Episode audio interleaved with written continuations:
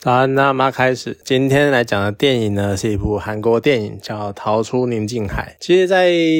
前阵子啦，就是俄罗斯登月失败，然后呢，印度他们已经成功的加入登月俱乐部了，就他们降落在好像南极之类的吧，月球的南极。所以你再回来看这部电影，就会觉得好像有那么一点点哀伤，就是人家是实际的登月了，然后韩国还在做这个梦，然后我们呢，只能做个卫星。爽一下这样子，不过我觉得这部电影呢，它的煽情元素有点加太多了。就我不知道南韩本身观众的反应是怎样，但是我可以想象，如果是这样的程度放在台湾电影里面的话，我觉得应该会被台湾观众批评的体无完肤。可是另外一方面呢，其实这部片给我的感觉就有点像是当初《失速列车》橄榄半岛那个样子一样，就比较像是一种实力的活力展示，就是南韩可以拍出这种等级的电影的这样子。其实电影本身它特效做的相当的不错。啦就是那种太空中的漂浮感啊，那还有登陆月球的那种弱的重力行动啊，或者是物体坠落的时候那种撞击的力道等等。那当然，你要我说它符合现实，一定是很嘴炮。毕竟我不是什么天体专家，或者是怎么真的上过月球之类的。可你看看得出来，就是它有做一定程度的调整，然后显得还蛮真实的，好像真的是那么一回事的样子。不过除此之外，就它的吐槽点也实在是蛮多的。就首先就是太空中，在太空里面。他们的太空舱非常的乱。其实以前看不少的太空电影啊，当当然以前都会有那种为了凸显在太空中无重力环境里面，然后他们要凸显那种物品漂浮那个情境。然后呢，有点像另外一方面就是有点想要他们想要强调他们特效的那个实力跟功力，所以你常常会看到有很多东西在舱里面的飘来飘去。可前阵子呢，实际的看过太空舱内部的一些设计，然后看到了真实的状况，所以我对于这一切开始就会觉得有那么一点点。出戏，我觉得有时候你是不能看到真实东西。当你打开真理之门之后，你看很多东西都会变得怪怪的。就是真正的太空当中，其实它有非常非常非常多的魔鬼毡，然后每项物品呢也贴上了魔鬼毡。那他们为的是什么？为的就是要无时无刻能够把任何东西固定好，然后不要让它到处飘来飘去。这不单单只是为了好找东西以外，就是你任何一项细微的物品乱飘，都有可能会造成仪器损坏的风险。那你是在一个离地几百公里。甚至于是靠近地球数十万公里远的地方，你任何风险你都要尽可能的降到最低。所以当你看着那个荧幕上就太菜鸟太空人他身旁那个笔记本那边飘啊飘啊，你就会有一种莫名其妙另类的那种紧张感，你会有一种好像以后没办法轻松看待这种太空章太空电影的那种感觉，因为你知道看到东西那边飘来飘去，你就觉得有点出戏。那吐槽点呢，除了漂浮物品这种比较小的事情之外，层次呃层出不。穷的那个灾难也是有一种多到我会有点想笑的状态，就一开始直接来个太阳风啊，就算了，毕竟太阳风暴感觉上好像是蛮难预测的。那再来是两个老鸟，我是不知道你们出过几次所谓的太空任务啦，但是你们出去舱外修理那个态度有点像是在修家里面的屋顶漏水一样。那当然也不太意外的，真的出事了，就是态度有点太轻松的感觉，我不知道怎么形容那个样子。然后再来那个指挥舱爆炸炸。是爆炸，然后整个太空船没有直接飞走，然后你还能够让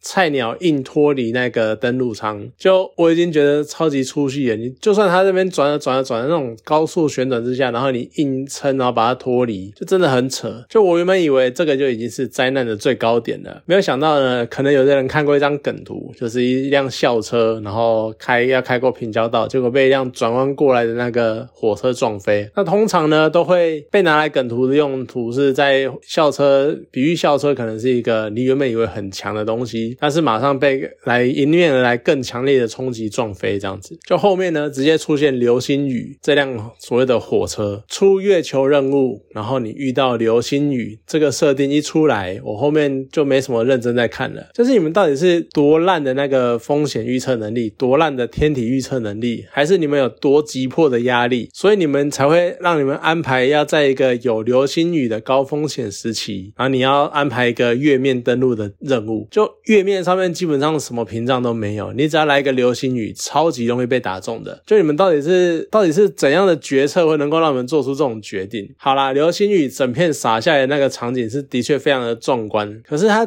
代表的是整个决策层的脑子都有问题。就这么一个，我一个外行人都觉得这个应该怪怪的，然后你们居然就这么上去了，然后还不要提那个菜鸟仗着自己一个人在太空里面。那种将在外，军命有所不受的样子。反正呢，登陆舱都是自动驾驶的城市，所以他直接秦乐大绝开下去，就是我要为了前辈们啊，我要完成登陆月球的梦想，我要完成大韩民国的那个威严之类有的没的，然后他就直接下去了。那甚至于另外一个我蛮喜欢的演员叫金喜爱，好，他演的呢是一个 NASA 的太空任务指挥官。对了，我蛮喜欢他的，可是看他也在蛮出戏的。为什么呢？因为他直接说死太空船上的那个太空人去抗命，然后去救人。我真的觉得好，你们这群亚洲人真的是内建情绪勒索天赋。而且电影中 NASA 的那个保密跟安检能力，我觉得是废到笑。就一个泄密的指挥官，他可以到处拍拍照，然后还可以自行通联太空人。而且呢，这是一个几乎可以上升到通敌、叛国、间谍等级的安全问题。结果他事后呢，他拍拍屁股，哎没事的，因为我救人，所以就可以当 NASA 的署长。你南韩自己要搞矫情，你干嘛把美国一起拖下水呢？所以我觉得电你就在这种很多很多可以吐槽那个灾难，跟非常神奇、非常胡乱的解决方式，然后还有开到顶点、开到爆，真的是开到外太空的那个。主角光环中结束了。好，虽然说后面呢，那个 NASA 指挥官他们讲说什么上了太空啊，不分国籍，我们都是太空人哦，听起来很感人，很热血啊，热泪盈眶。可是你一想到，其实一开始他们南韩拼老命要冲上月球，然后插旗占地，那个动机也不纯，他们也是要去月球分一杯羹，抢一块地这样子。而且冲刺全片的那种超级浓厚的国族情感，就个人可以牺牲自己在异乡的那光明前途。就像那个 NASA 署长，他从韩国然后跑到美国，然后入籍，然后还加入 NASA，然后有机会当上 NASA 的署长。哎，开玩笑。结果呢，他可以牺牲这个光明的前途，只是为了救自己那个故乡的太空人，或者呢是那种不顾为乱，